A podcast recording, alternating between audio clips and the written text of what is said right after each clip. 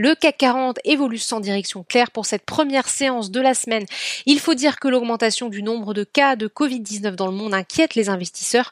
Une deuxième vague pourrait en effet obliger les États à prendre de nouvelles mesures sanitaires, ce qui entraînerait un ralentissement, voire une nouvelle mise à l'arrêt de l'économie. L'indice phare parisien est resté indifférent au sursaut de Wall Street et termine en recul moins 0,62% vers les 4948 points. Du côté des valeurs, Peugeot est porté par un relèvement de recommandation de Redburn qui passe à l'achat sur le titre, le constructeur termine en tête de l'indice et tout le secteur en bénéficie. Michelin gagne notamment 1,71%. Carrefour bénéficie d'un relèvement de recommandation de JP Morgan qui passe à surpondérer contre neutre avec un objectif de cours légèrement revu à la hausse, 17 euros contre 16. À noter que pour son premier jour au sein du CAC 40 Téléperformance qui remplace Sodexo s'offre une hausse de 0,79%. Crédit Suisse a relevé son objectif de cours sur le titre à 260 euros contre 235.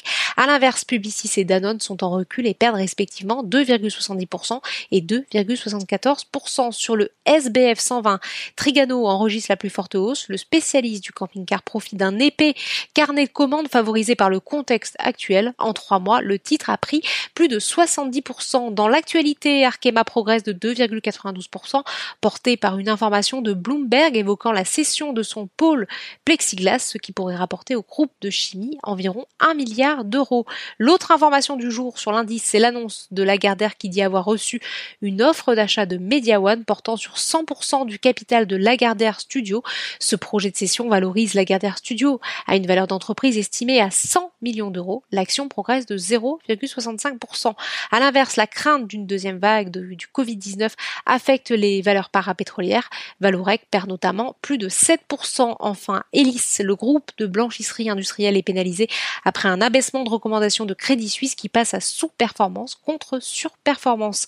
Outre-Atlantique maintenant, après un démarrage dans le rouge, les marchés passent en territoire positif, mais les investisseurs sont toujours inquiets par la hausse récente de contamination et d'hospitalisation liée au Covid-19.